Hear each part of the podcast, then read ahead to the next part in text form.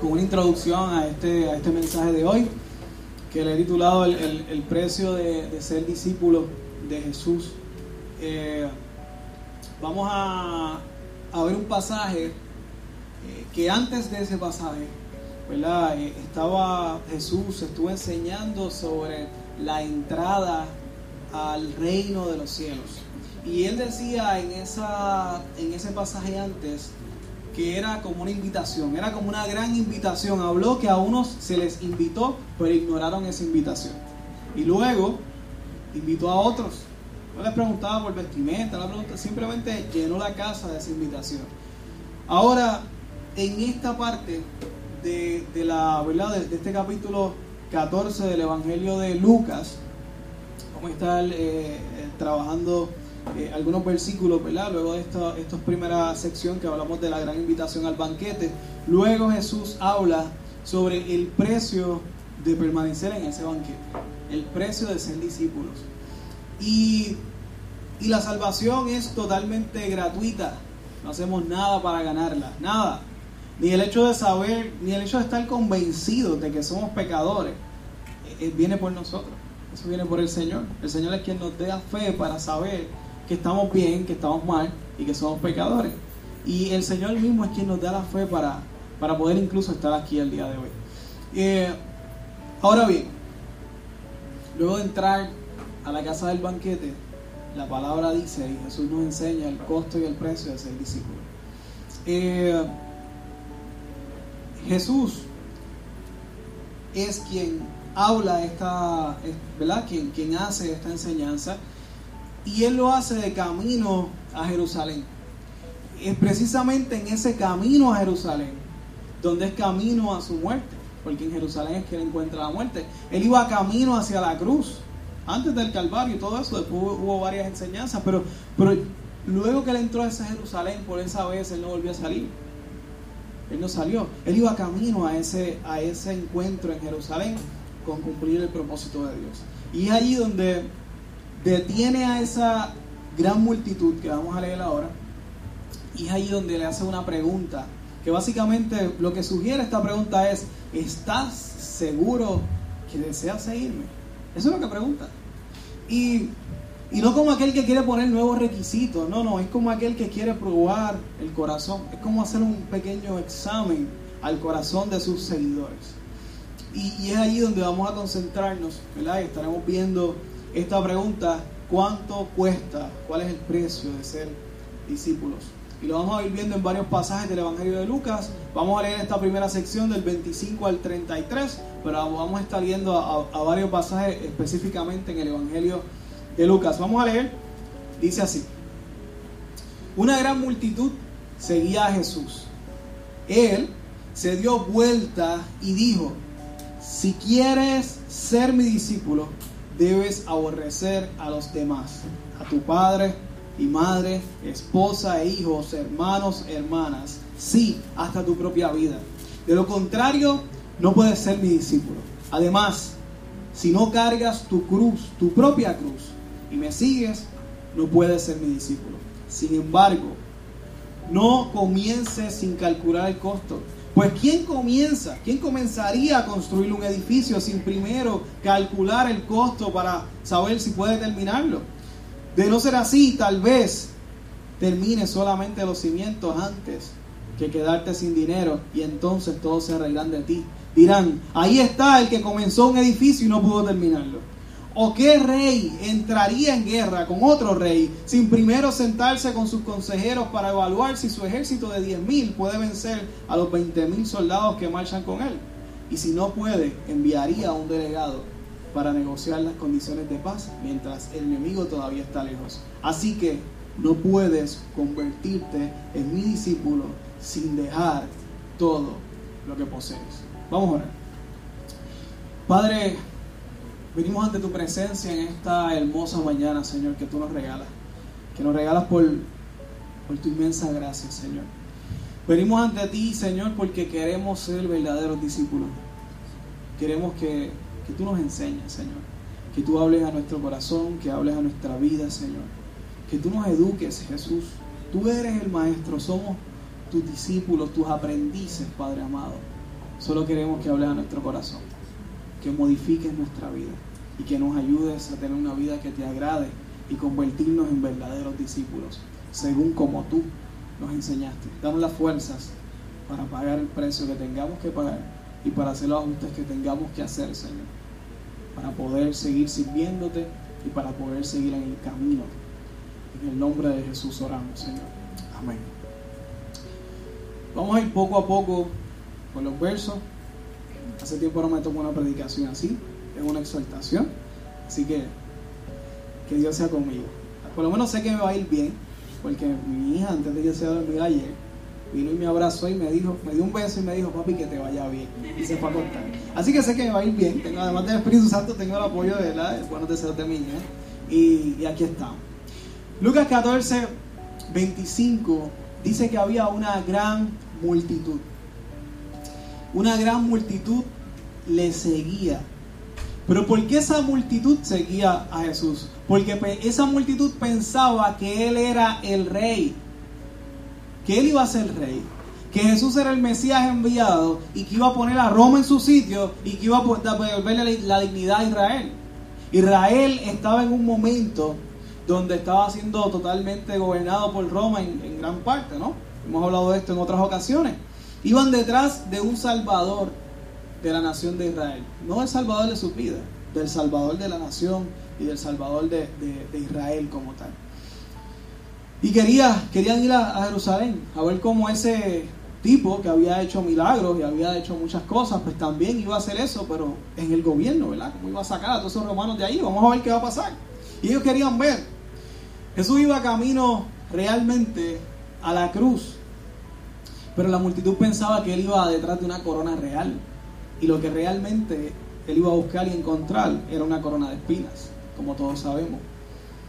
En ese preciso momento que está la multitud detrás de Jesús y vamos camino a Jerusalén, Jesús, dice la escritura, que se dio la vuelta.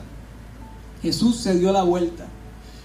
Eh, y si podemos hablar, si hay una pregunta, sobre qué decisión tenemos que tomar para llegar y alcanzar la salvación, a muchas personas le podría venir a la mente arrepentimiento.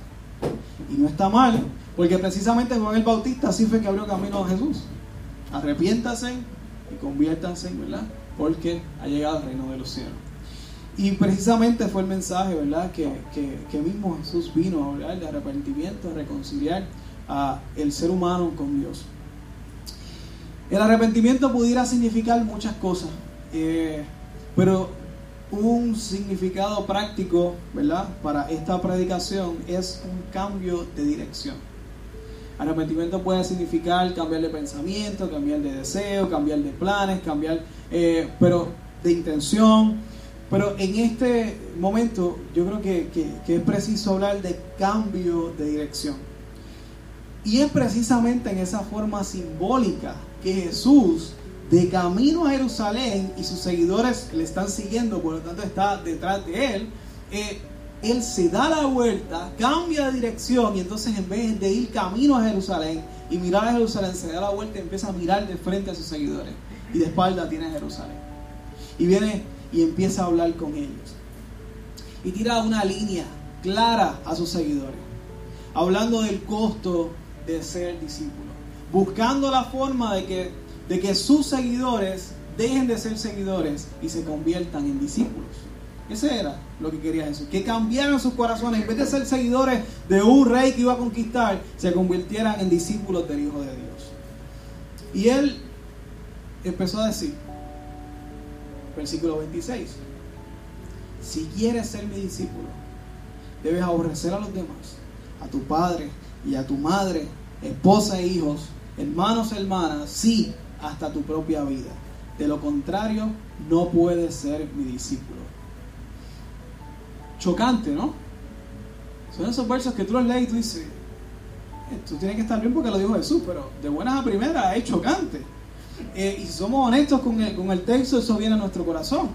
Eh, aborrecer es una palabra que no sé si la podemos entender como, ¿verdad? Eh, intentan traducir, no es la palabra original, pero como intentan traducirlo porque uno habla de, uno escucha por ahí estoy aborrecido, uno piensa como que estoy deprimido, estoy en depresión, qué sé yo, pero, pero no, no, es difícil para nosotros conectarnos.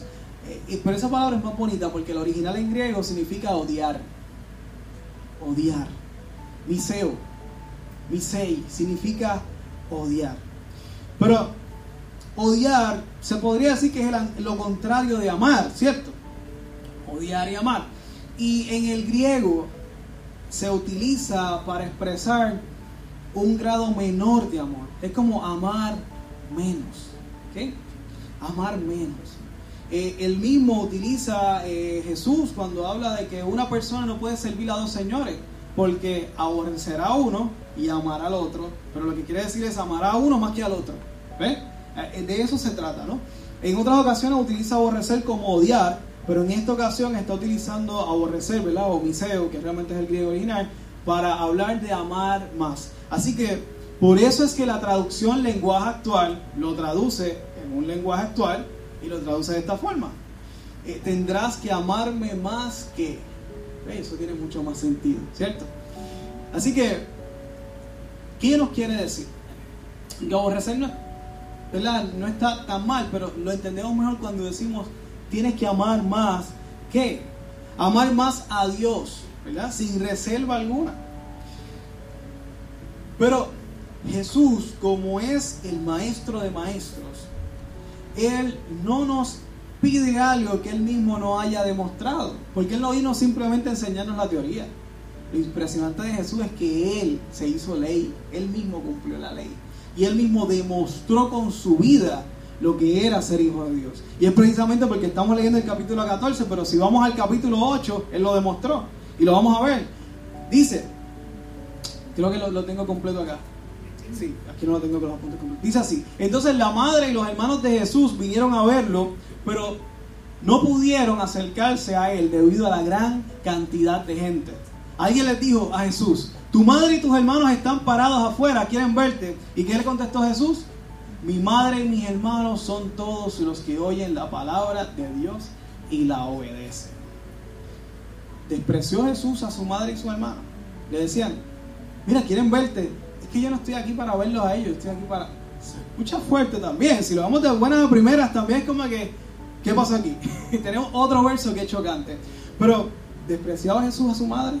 Cuando vemos la escritura, de hecho, yo creo que hace un par de días de madres atrás prediqué sobre Jesús, hijo de María, y hablaba precisamente de la excelente relación que tenían. El primer milagro de Jesús fue un jangueo en una boda con su mamá. Y tenemos otros eventos donde pasaba mucho tiempo con su madre, cómo la honró, cómo al final de, la vida ¿verdad? terrenal de Jesús le dijo, madre, aquí está tu hijo, y la dejó bien cuidada con Juan.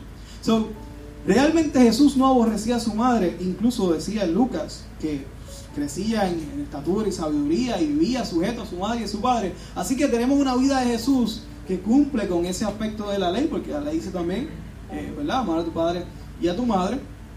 Así que realmente Jesús no aborrecía. ¿Qué está queriendo decir aquí Jesús entonces? ¿A qué se refiere con esto de que en este momento no tengo tiempo para ella?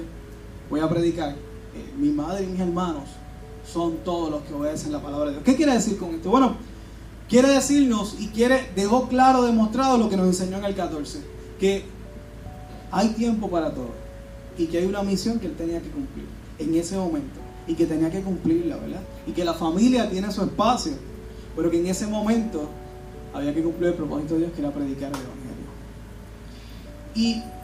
Y, parte del costo de ser discípulo de Cristo, de ser creyente, es que cuando más te estás metiendo con el Señor, cuando más tiempo estás dedicando a Dios, cuando más realmente estás de lleno para buscarle a Dios, es cuando más planes familiares surgen los domingos en la mañana. Y, y, realmente en ese momento, por alguna razón que yo no sé, honestamente, pero, pero todo el mundo quiere visitarte el domingo en la mañana. Todo el mundo llega de viaje y quieren verte el domingo en la mañana. Eh, eh, todos los panas aparecen para hacer algo el domingo en la mañana o el jueves en la noche. ¿verdad? O los días que te tienes que congregar, o en el tiempo que tú sacas para tu devocional, O de momento aparecen oportunidades para crecer en tu trabajo. O de momento aparecen oportunidades para mejorar el negocio. Te consumen más tiempo, te quitan el tiempo. O de momento aparecen otras cosas, otras nuevas disciplinas que quieres adoptar. Y de momento ese tiempo, precisamente en el tiempo que estás más de lleno con el Señor, te ves tentado a ofrendarlo. Y, y la realidad es que la familia tiene su espacio, claro está cuando ocurre cuando ocurrió lo de mi suegro, los primeros que, fuimos nosotros fue que arrancamos para allá. Llama el cuarto bate, señor Chepo Rijos. Chepo, tú prediques este domingo, puedes. Cuenta conmigo, Carmelo, ve para allá tranquilo. Y ahí estuvimos nosotros, cumpliendo con nuestro rol familiar. El próximo fin de semana fuimos también, pero sábado fuimos y miramos sábado y estábamos aquí el domingo cumpliendo con nuestro rol.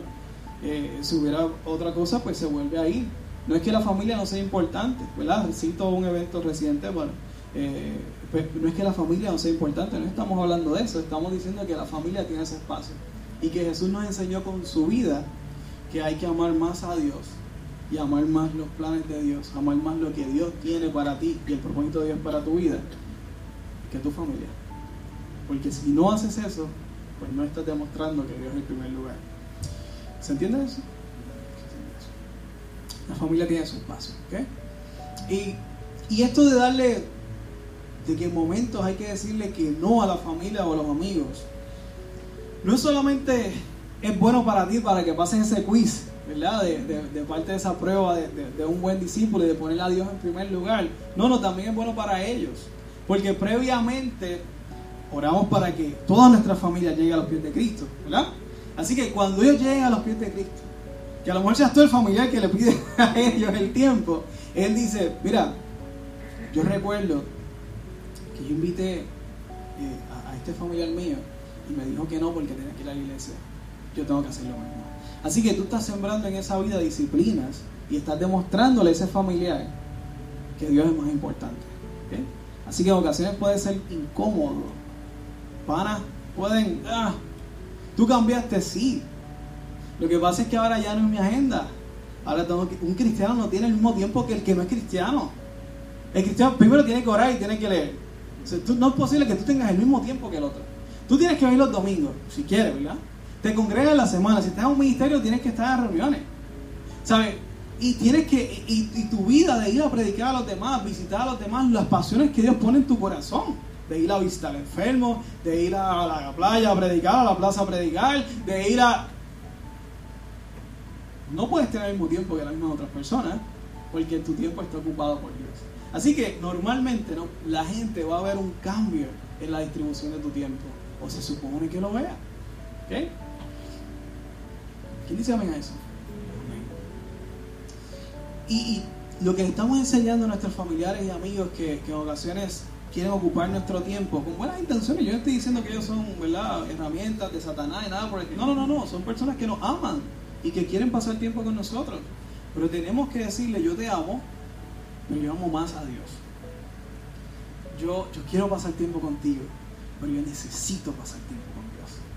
Y ese es el precio de un buen discípulo. De un discípulo, y, y Jesús mismo lo demostró.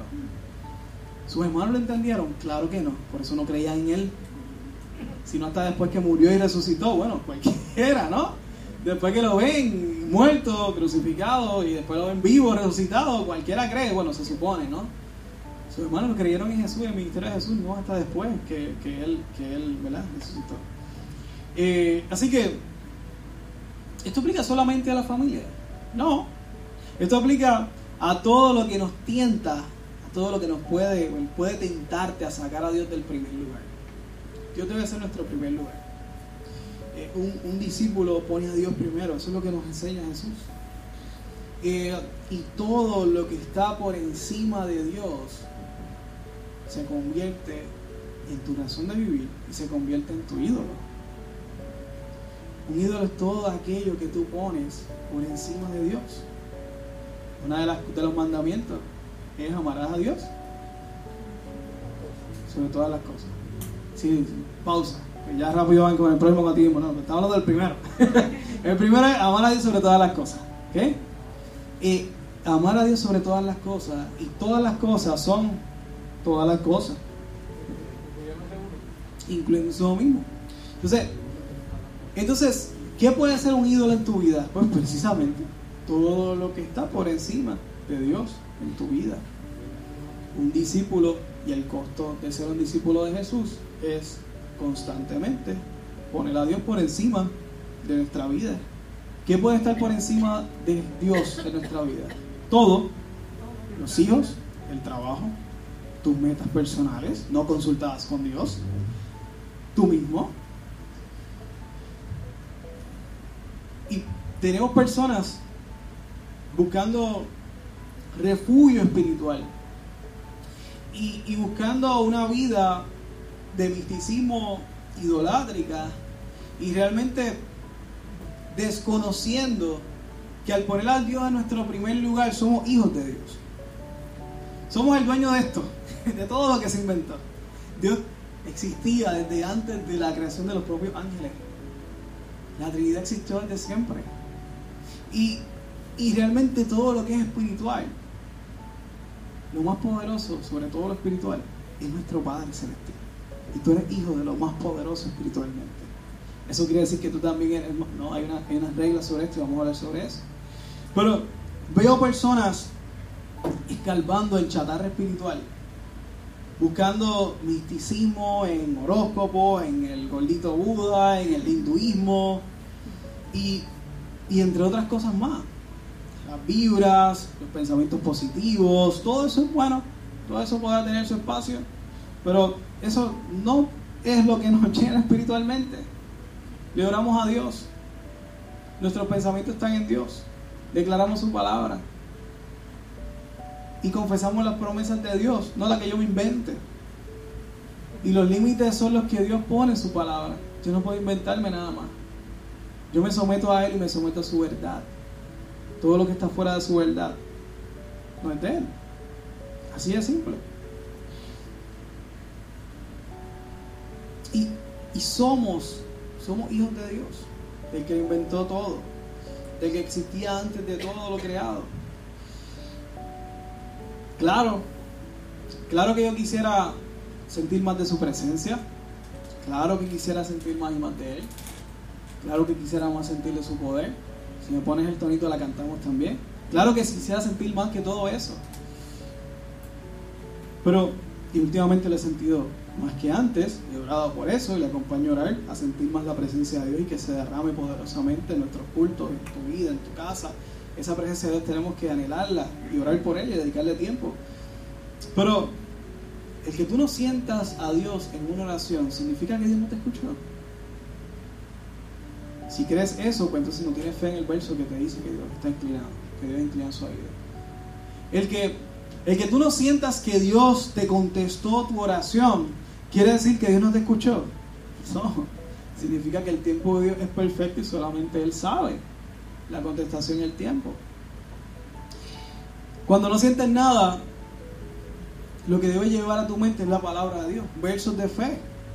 Él está atento a tus oraciones, yo estaré con ustedes hasta el fin, dijo Jesús. No duerme el que te cuida, me encanta ese verso. Y eso trae paz a tu alma, aun cuando tú no sientes a Dios. Dios es omnipresente. Pero ¿y por qué no lo siento tanto? Bueno, ora para eso, ora por eso, para que pueda sentir a Dios, para que Dios se derrame más. Y, y seguir viviendo una vida abundante en Él, espiritualmente hablando. Por lo tanto, un discípulo de Cristo no solo sigue las enseñanzas de Jesús,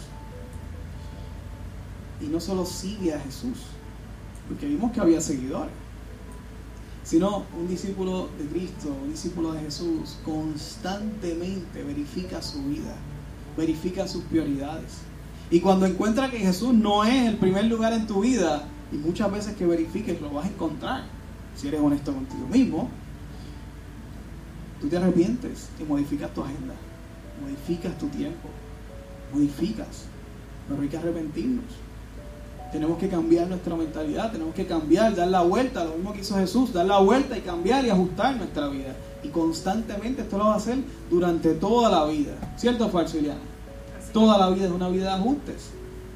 No se trata de que llegaste a una rutina, no. Nunca vas a encontrar esa tal rutina. Siempre vas a estar chequeando, chequeando, chequeando. Necesitas verificar que Dios sea realmente el primer lugar en tu vida. Ese es el costo de ser discípulo. Eh, lo primero, ¿verdad? Que vimos en esos versos es ponerlo a Él por primer lugar.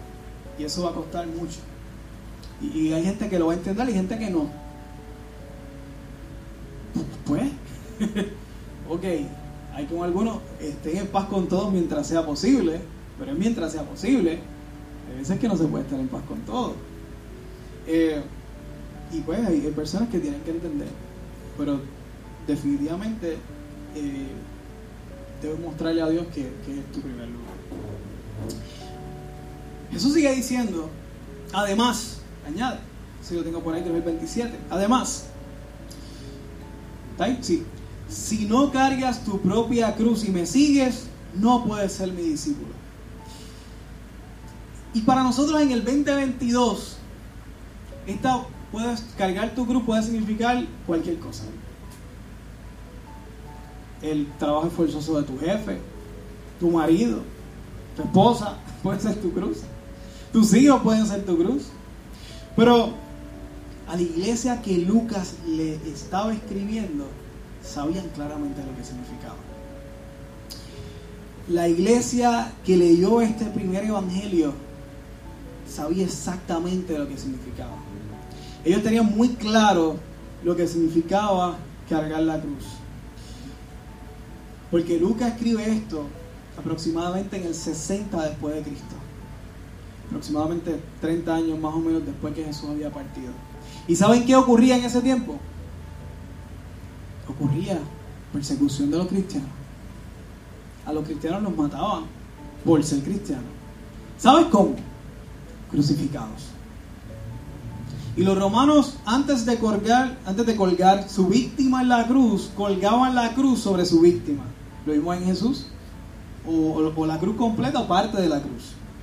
Por eso hay películas que ponen a Jesús solamente con una parte de arriba, otras lo ponen con la cruz completa. Yo no creo que pudiera haber cargado la cruz completa pero no sabemos.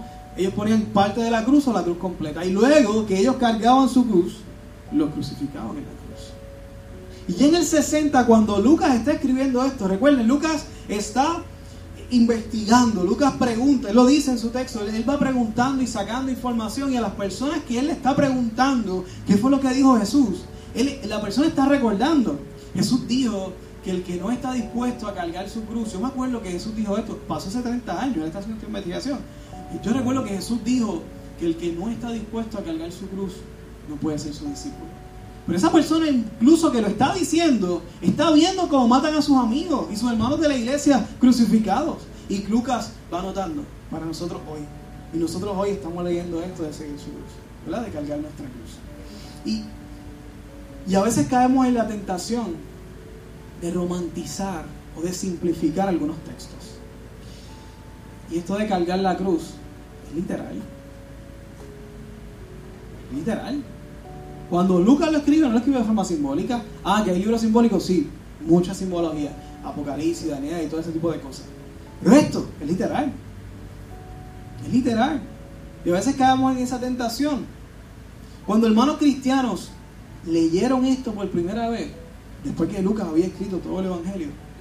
Cuando leyeron esto por primera vez, probablemente lo leyeron con lágrimas en sus ojos diciendo, pues mira, papi murió como un verdadero discípulo. Titi murió como una verdadero discípulo. Los hermanos de la iglesia murieron como porque ellos vivieron. Ellos estaban leyendo esto que estamos leyendo tú y yo hoy, pero lo están leyendo en el 60 y están y lo leen sabiendo que sus familiares y amigos murieron hace poco crucificados por simplemente no negar a Cristo fue literal, es simbólico. Y nuestra comunidad, nuestra comodidad nos lleva a hacer mala interpretación de las escrituras. Porque lo vemos tan y tan y tan lejos que es casi imposible tomarlo como literal. Pues entonces lo hacemos simbólico. Ah, pues entonces significa mi jefe. No, hermanos, no. No. Ser discípulo de Cristo es mucho más que simplemente soportar a tu jefe ser discípulos de Cristo y estar dispuesto a morir por su causa. Simplificar esa parte es bajar los estándares considerablemente y tener una perspectiva totalmente incorrecta de lo que es seguir a Jesús. Y esto se complica más.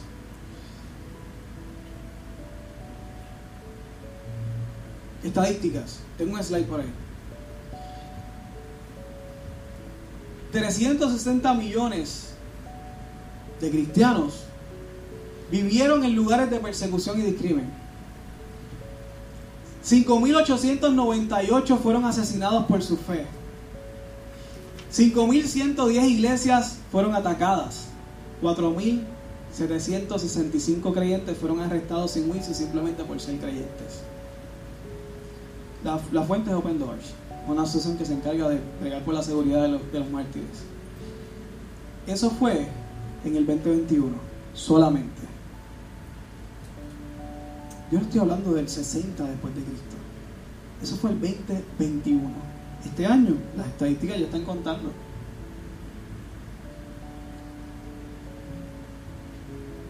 Que nosotros vivamos en paz, podamos estar aquí feliz, yo puedo predicar de lo más feliz, no significa que nuestros hermanos en Cristo hoy están igual que nosotros, igual de cómodos en aire acondicionado. Gloria a Dios por eso. Pero glorifique a Dios por eso.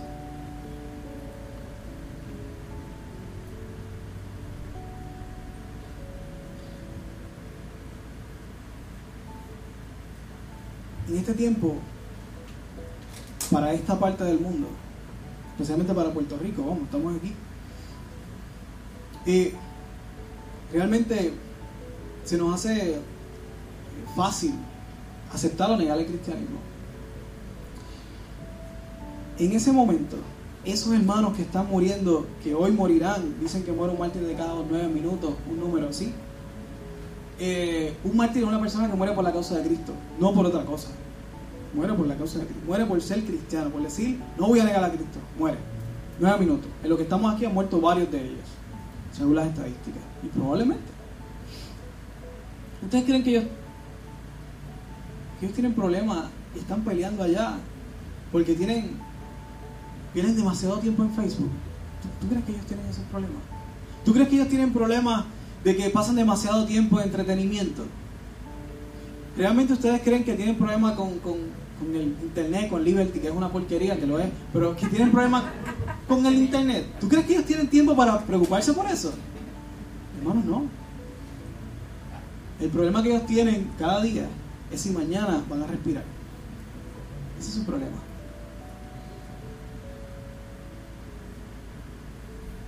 Y te puedes preguntar, pues vamos a resolverlo, porque simplemente no dejan de ser cristianos y ya. ¿Cierto? Si negarían a Cristo, dejar, no tendría, estas estadísticas llegan a cero solamente con decir, ya no soy cristiano. Cerremos la iglesia y se acabó todo. Entonces la pregunta es, ¿por qué no lo hacen? Si es así de simple. Deja de ser cristiano y se acabó. Como tú, tú decides venir a la iglesia o no, ¿verdad? Viene, ya. ¿Para qué yo vi una iglesia que la pueden quemar? ¿Cómo queman? Iglesia. Que usted no se entere no quiere decir que no ocurra.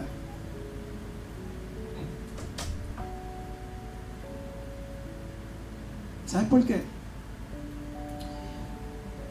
Porque luego de haber tenido un encuentro con Cristo, tú no tienes opción de simplemente seguir siguiendo a Cristo.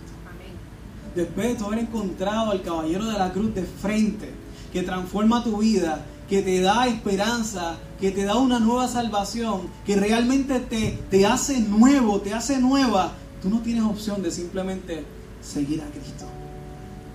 Si verdaderamente te encuentras con Jesús. No importa la tiranía del gobierno, mucho poca, no importa. Ellos realmente ven y lo que ven no es paz. Nosotros vivimos en paz. No es que tenemos el mejor gobierno del mundo, créanme. No lo tenemos. Por eso vamos al martes del Capitolio a, velar por unas cosas ahí con un montón de pastores. no, no, no, no tienen dignidad por la vida ni nada por el estilo. Por eso vamos a luchar en contra del aborto y los proyectos que están poniendo. Eso es una cosa. Pero estamos hablando aquí que esta gente, de hecho, ese es el comienzo. Ya hay dos o tres por ahí, estuvimos el martes orando por eso, que dijeron, es que, es que los conservadores son peligrosos, ¿cierto? Temo por mi vida porque son los conservadores. Ese, es el, el, inicio.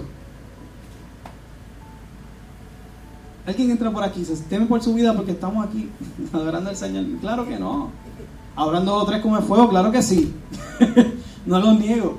¿verdad? Son familiares que, pues, pero que tenemos por su vida, por los cristianos, por nosotros. que tengan que venir aquí a quemarnos a nosotros porque somos peligrosos. ¿Eso es cierto? No. No. Pero ocurre, hermano.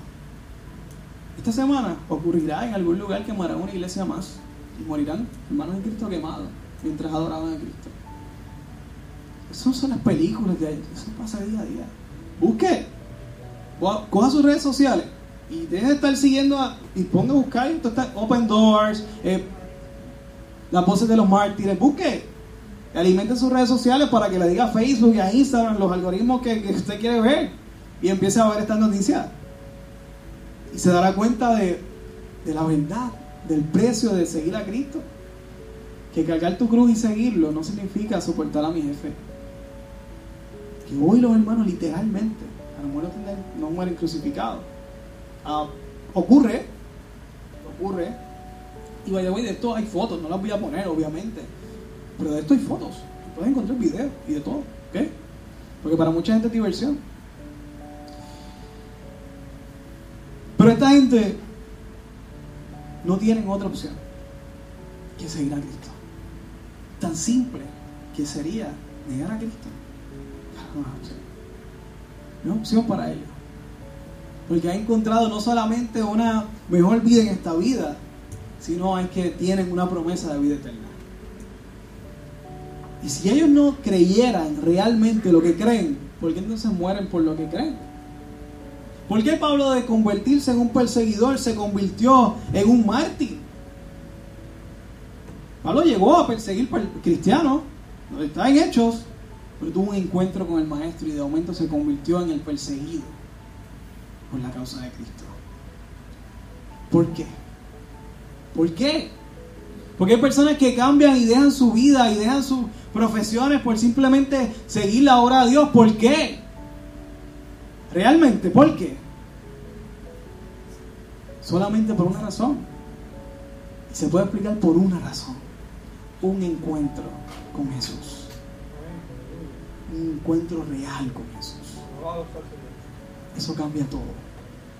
Y ahí no importa que las reglas de la iglesia, mira, a ti no te importa nada. A ti lo que te importa es seguir a Cristo.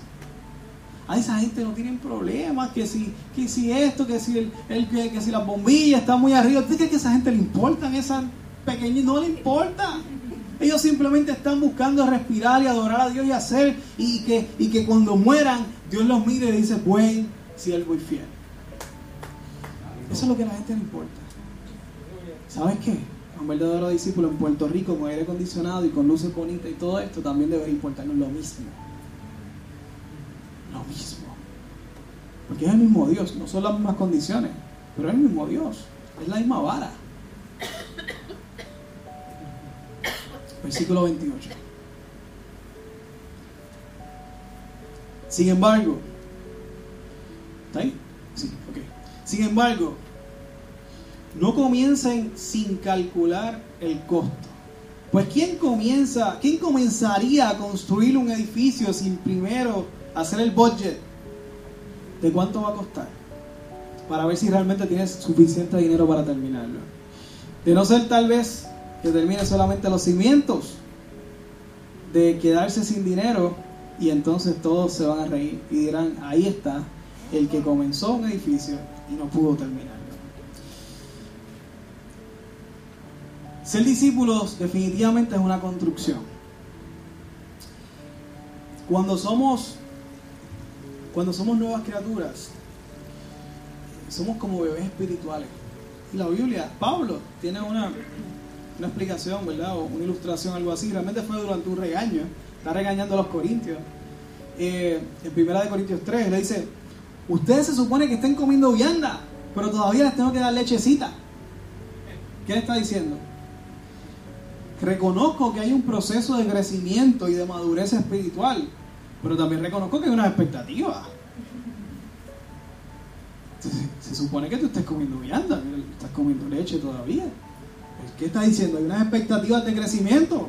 Hay unas expectativas de que tú como discípulo vayas adquiriendo una disciplina, un conocimiento, vayas trabajando en unas cosas, vayas comprometiéndote en unas cosas, pero llevas cuánto tiempo. Y Dios en su paciencia va a trabajar cada historia y ustedes saben que yo respeto ese aspecto la palabra nos dice que hay unas expectativas. ¿Ok? Si usted quiere seguir tomando leche toda la vida, Dios lo ama. Pero hay unas expectativas. Entonces, ¿qué habla? Habla de que, de que hay un crecimiento poco a poco, de que hay un crecimiento. Y, al igual que el desarrollo humano también tiene unas expectativas. y el discípulo es igual, se construye poco a poco. Pero el fundamento, el fundamento debe ser el correcto. Si construyes sobre una fe prestada de tus padres, cuando vayas a mitad de estructura, se te va a caer a la primera crisis. Si construyes sobre la fe de otro, sobre la fe de, un predicador, sobre la fe de, de, un cantante, sobre tres canciones que escuchaste en Nueva Vida, sobre si construyes sobre eso a las primeras tres crisis, tu torre se va a caer. Se construye sobre un solo fundamento y es sobre aquel encuentro con Jesús. Tú construyes sobre eso. Pero si eso no está, pues entonces no está el fundamento correcto. Por eso construimos sobre él. Por eso las personas, y esta es la explicación, de hecho hablaba con mi hermana eso, esta es la explicación por qué hay artistas que se convierten y a los tres días quieren ponerlos a predicar. Dice un bebé espiritual, ¿qué va a decir? Va a meter la pata, va a decir, va a bucear, bla, bla, bla, bla, bla. Como el bucea un bebé, tú tienes que enseñarle a hablar primero, enseñarle a conocer la palabra, déjalo que crezca muchachos, déjalo que camine en Cristo. Pues no, lo quieren tirar, pues ¿qué hace? Pues meter la pata y que se convierte una vergüenza para los cristianos. ¿Por qué? Pues porque dijo balbucear lo que puede decir un bebé. Tiene que darle brea al muchacho y a la muchacha. Los queman y, tienen, y, los ponen a hablar, pues ellos van a hablar, están emocionados, claro que sí. Yo estoy diciendo que un recién convertido no puede hacer cosas, no, pero la misma palabra dice que un, que un pastor no sea un neófito. ¿Qué es neófito? nuevo, nuevo en Cristo. No puede ser una persona nueva en Cristo, pues si la Biblia lo dice, pues yo tengo que hacerlo. No puede ser una persona nueva, tiene que ser una persona que conozca. ¿okay? Hay unas expectativas de nuestro crecimiento. Pero nuestro crecimiento, sea cual sea, el nivel que tú estás, primer piso, segundo piso, no, no sé.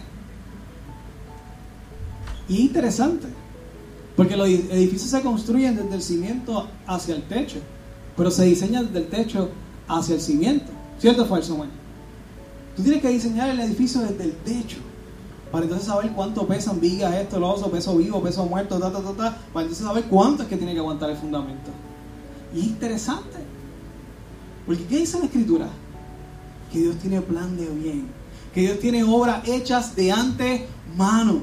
El que está construyendo solamente le dice, mira, el plano dice que aquí va tanto. Y él va construyendo. No sabe cómo va a terminar porque no sabe leer el plano. Pero el que tiene el plano en la mano ya vio todo el edificio y dice, sigue que va bien. Vamos en tiempo, sigue construyendo. Dios es que lleva el plano de tu vida. Dios diseñó un plan para tu vida. Dios diseñó un edificio para tu vida. El fundamento tiene que ser Cristo. Ve construyéndolo poco a poco. Él tiene los planos en la mano. Y Él sabe cuánto tiempo va y por dónde va. Y créeme que Dios tiene presupuesto infinito, así que por el presupuesto no te, no te preocupes. El edificio se va a construir. Pero tiene que ser Dios el que dirija la construcción. Tú puedes buscar otras cosas, puedes buscar la palabra. Ahí, claro que sí, yo leo no solamente libros cristianos, yo leo de todo tipo de cosas, pero el fundamento tiene que ser Cristo y tú lo pones y tú construyes tal y como Dios lo pone. Verso 31. Y último, 31 al 33 y con esto terminamos. No quiere decir que va a ser corto. 31 dice así. ¿O qué rey entraría en guerra con otro rey sin primero sentarse con sus consejeros para evaluar si su ejército de 10.000 puede vencer a los 20.000 soldados que marchan contra él y si no puede enviaría una delegación para negociar las condiciones de paz mientras el enemigo todavía está lejos. Así que no puedes convertirte en mi discípulo sin dejar todo lo que posees. Nuevamente, una condición negativa de Jesús. ¿Por qué negativa? Porque está diciendo lo que no puedes hacer. Si, haces, si no haces esto, no puedes ser mi discípulo. En otras ocasiones vamos a ver una, positiva y con eso vamos a terminar, que es una promesa hermosísima. Pero primero tenemos que ver esto. Vemos que tenemos que dejar a padre y a madre y ya vimos lo que significa. Vemos que tenemos que construir solamente en Jesús y ya vimos lo que significa, el costo de construir en Jesús. Ahora vamos a ver que hay una realidad espiritual Y hay una vida espiritual que tiene un precio que pagar. Y es la primera vez que voy a hablar de esto en una predicación. Una vez alguien dijo, en el infierno hay un cartelón bien grande que dice, que tiene tu cara, tu nombre y dice se busca. Algo similar tú me dijiste el otro día. Y no solamente tu cara, tu matrimonio, tus hijos, tu familia, tus ministerios, el propósito de Dios. Hay una guerra espiritual real. Que hay hermanos que han sacado esto de contexto, han hecho negocios, han hecho cuanta cosa hay. Sí, todo, lo que vea guerra espiritual, cuidado. Hay gente que saca todo esto a un extremo brutal. Y casi siempre los que sacan de extremo es que se ponen ellos como protagonistas de la cuestión. El héroe aquí es Cristo, ¿ok? Y la obra del Espíritu en nosotros. Hay un, ejército de ángeles peleando a nuestro favor. La Biblia habla en varias descripciones de una jerarquía de ángeles. Esto se habla bien poco, porque es que tenemos menos información de lo que quisiéramos, pero hay lo suficiente para saber que hay una realidad espiritual. Eh, hay lo suficiente para saber. El que ha tenido tiempos y encuentros con Dios y ha tenido un deseo de buscar a Dios, que realmente ha puesto todo en su mano, ha tenido algún tipo de ataque de parte del enemigo. Y que te exploten una, que se te explote una goma y que te dé un comentario en Facebook y que alguien te esté, eso es una cosa. Que se te aparezcan sombras en tu casa, que tú acostado no puedas respirar y no puedas ver a tu alrededor. Eso es un ataque yo he experimentado eso. En más de una ocasión. Eso es un ataque real. Tú eres una amenaza el reino de las tinieblas. Porque tú eres una luz en el reino de Dios. Hay un precio que pagar. Y esto del mundo espiritual, esto es bien real. Lo hablamos poco. Nuevamente es la primera vez que yo hablo sobre esto no será la última. Pero hay un precio espiritual que tenemos que pagar. Y todo esto pasa, no mientras tú estás tranquilo viendo Netflix.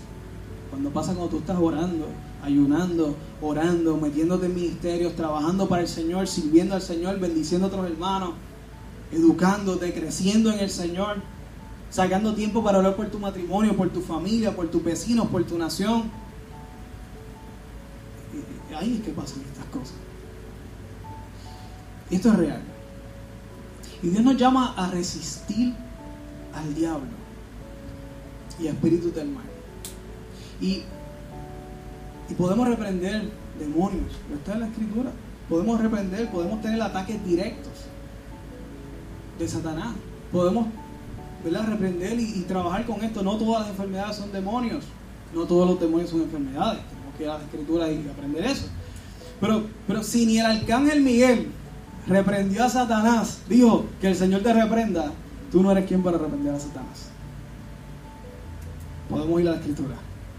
No hay ninguna sola oración donde aparezca un creyente, aparte de Jesús, Él es Dios, tú no eres Dios, reprendiendo a Satanás directamente. Pues ni el arcángel Miguel se atrevió. Ahora bien, ¿qué dice la palabra? Resiste al enemigo. Resiste.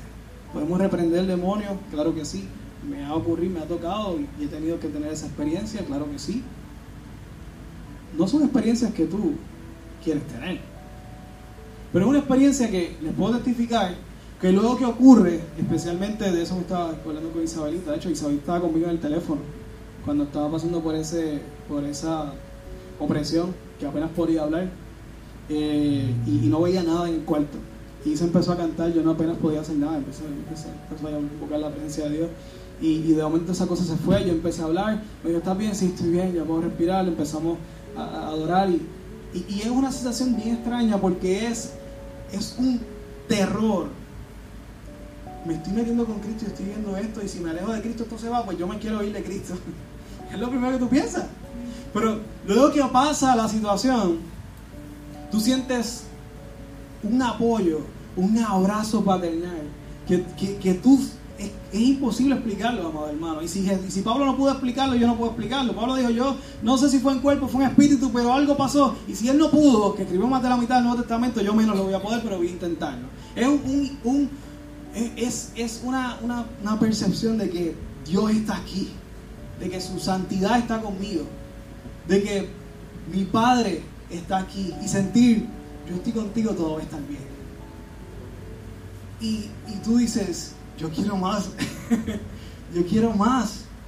Yo no solamente tuve una experiencia sobrenatural horrible, tuve otra experiencia mucho mejor sobrenatural, porque Dios es sobre, es, es, todopoderoso y Él puede contra toda tiniebla que pueda ir contra ti. Yo voy a Dios contra quien sea. Por eso estoy subando, estoy montado. Estoy subando. Y si esto te da miedo, no te preocupes. Viendo Netflix y viendo TikTok, estas cosas no ocurren. No. Esto solamente ocurre a personas que están orando por su vida, por su vida espiritual, predicando el Evangelio, ganando almas, predicando, que tienen un deseo de dar a conocer esa experiencia con el Caballero de la Cruz que transformó su vida. Personas que, por eso es que están dispuestos a dar su vida y vimos las estadísticas, porque tuvieron una experiencia y los que están constantemente queriendo, amando al mundo, eh, sabiendo que, que el mundo necesita esa experiencia que yo tuve, que muchos aquí tuvimos, o la mayoría de nosotros tuvimos esa experiencia, los que saben que el mundo necesita esto, que tu familia necesita esto, que tus compañeros de trabajo necesitan esto, que tu jefe necesita esto. Tú lo hablas, tú oras, tú ayunas por esa gente y haces todo lo que está a tu alcance. No siempre puedes predicar, pero siempre puedes orar y siempre puedes ayunar. Por la gente que tú quieres que venga rendida a los pies de Cristo. Siempre puedes hacer eso. Y a esa gente le pueden ocurrir estas cosas. Pero si usted está aquí y quiere ser discípulo de Jesús, amado, yo no les puedo mentir. Ese es el precio que pagar. Hay una iglesia más like que esta montones. Puedes escoger. Hay una realidad espiritual. Y que no importa en qué iglesia, por más que esté la iglesia, si usted está metido con Cristo, ese es el precio. Porque no importa la línea de la iglesia, lo que importa es tu relación con Dios. Así que ser discípulo de Cristo tiene este costo. Pero ¿saben qué? Hay gente que muere por este costo y está dispuesto a pagarlo y es nada. Su vida es nada comparado con todo lo que tiene, la vida venidera y aún lo que han tenido en esta vida. Y pueden vivir todo esto, pueden conocer esto y faltan muchas cosas más que les puedo decir para meterle más miedo. Pero esa no es la intención. Esa no es la intención. Me acuerdo Prado que terminó una, predicación y antes del llamado dijo, ¿tuviste miedo? Sí, pues eso es lo que yo quería, que tuvieran miedo. No, no. Y, y, Dios cuida de sus hijos. Él a un bebé que apenas puede balbucear, no lo va a poner a predicar. Él a un bebé que apenas puede caminar, no lo va a poner a correr. Dios cuida de sus hijos. No tema. No tema. Si aquí estamos todavía, después de haber vivido estas cosas, sombras caminando por la casa y 20 cosas, que hemos vivido esto y estamos aquí. Y la primera vez que nuevamente, que ahorita nunca había predicado esto y pocos de ustedes habían conocido esto, pero estas cosas pasan, más constante de lo que uno quisiera. Esa es la realidad. Y tú dirás, pero es que eso no, eso no hace promoción para ser cristiano, no es que el cristiano no es por promoción, el cristiano es por convicción. No es porque tú quieras, eh, porque hay demasiado, hay demasiados beneficios en Cristo, sí, pero hay un precio que pagar. Por eso Jesús, camino a Jerusalén, se da la vuelta y dice, este es el precio. ¿Ustedes están seguros que ustedes quieren seguirme?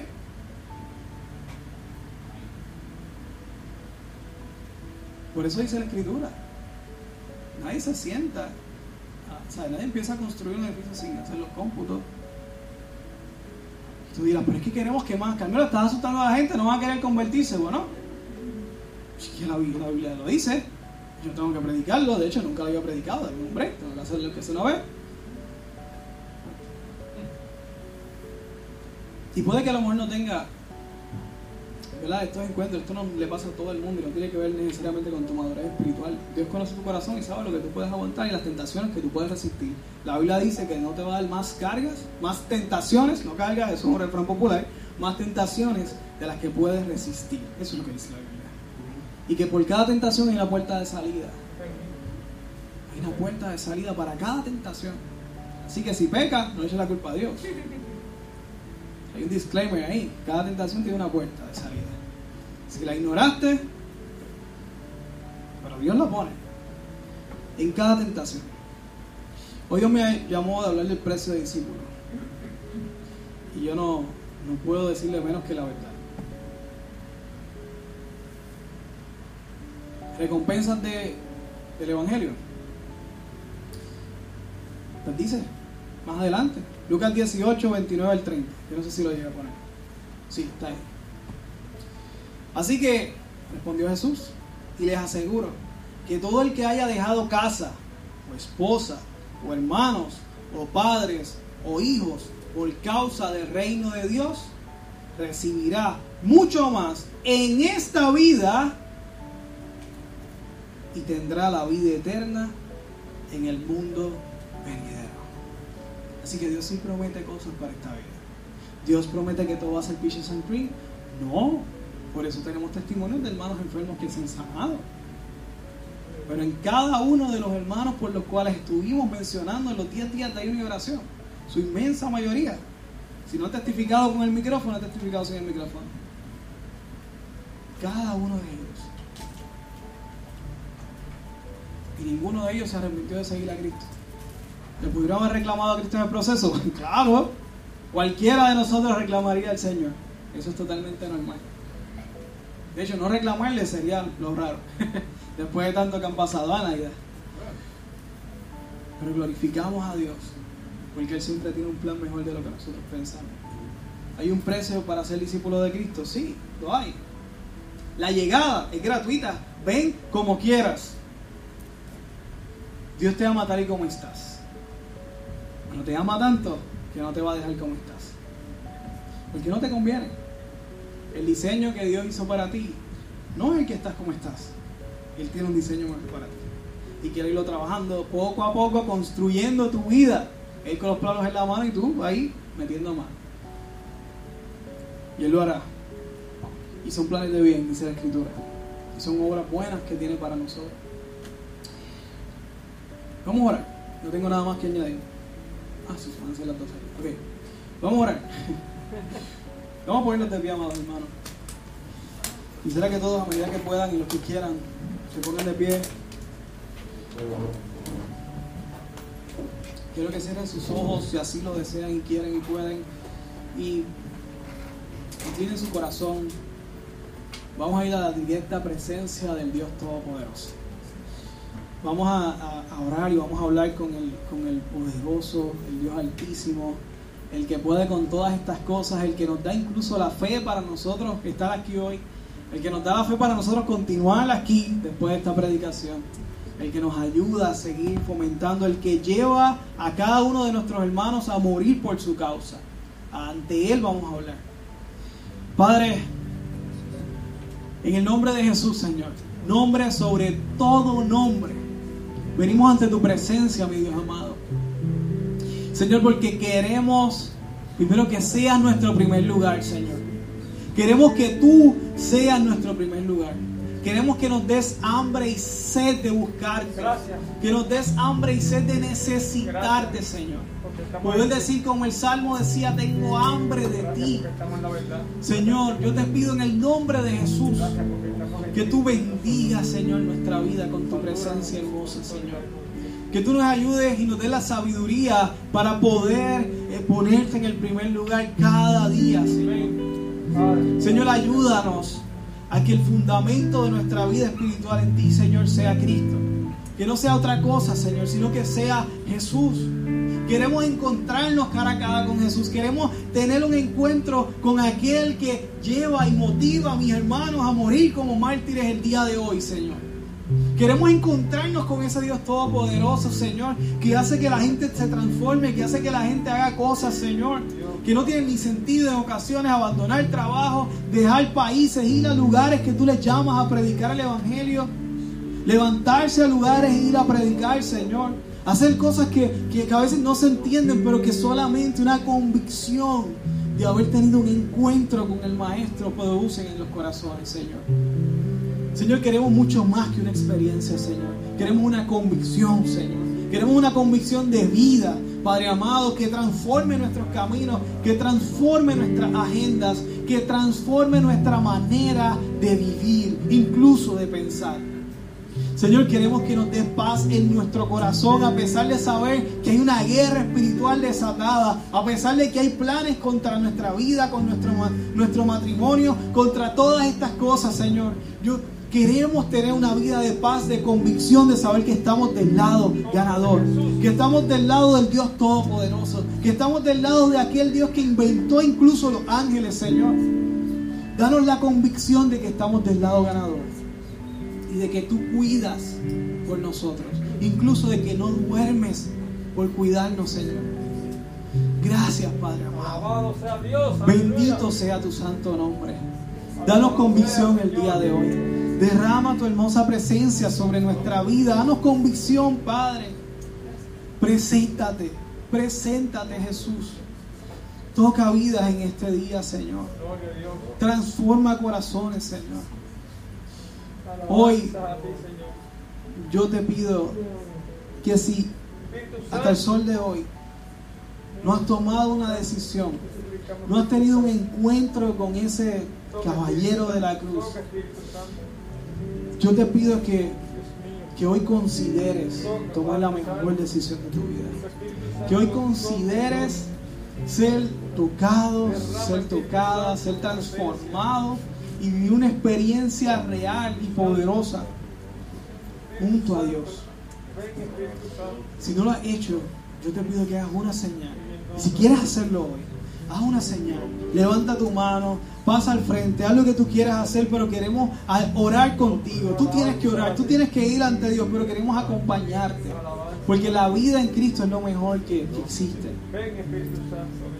Si estás viéndolo de forma virtual, te invito a que nos dejes saber. Aquel que te envió el link o por como recibiste el link, deja saber que tú has tomado una decisión por Cristo.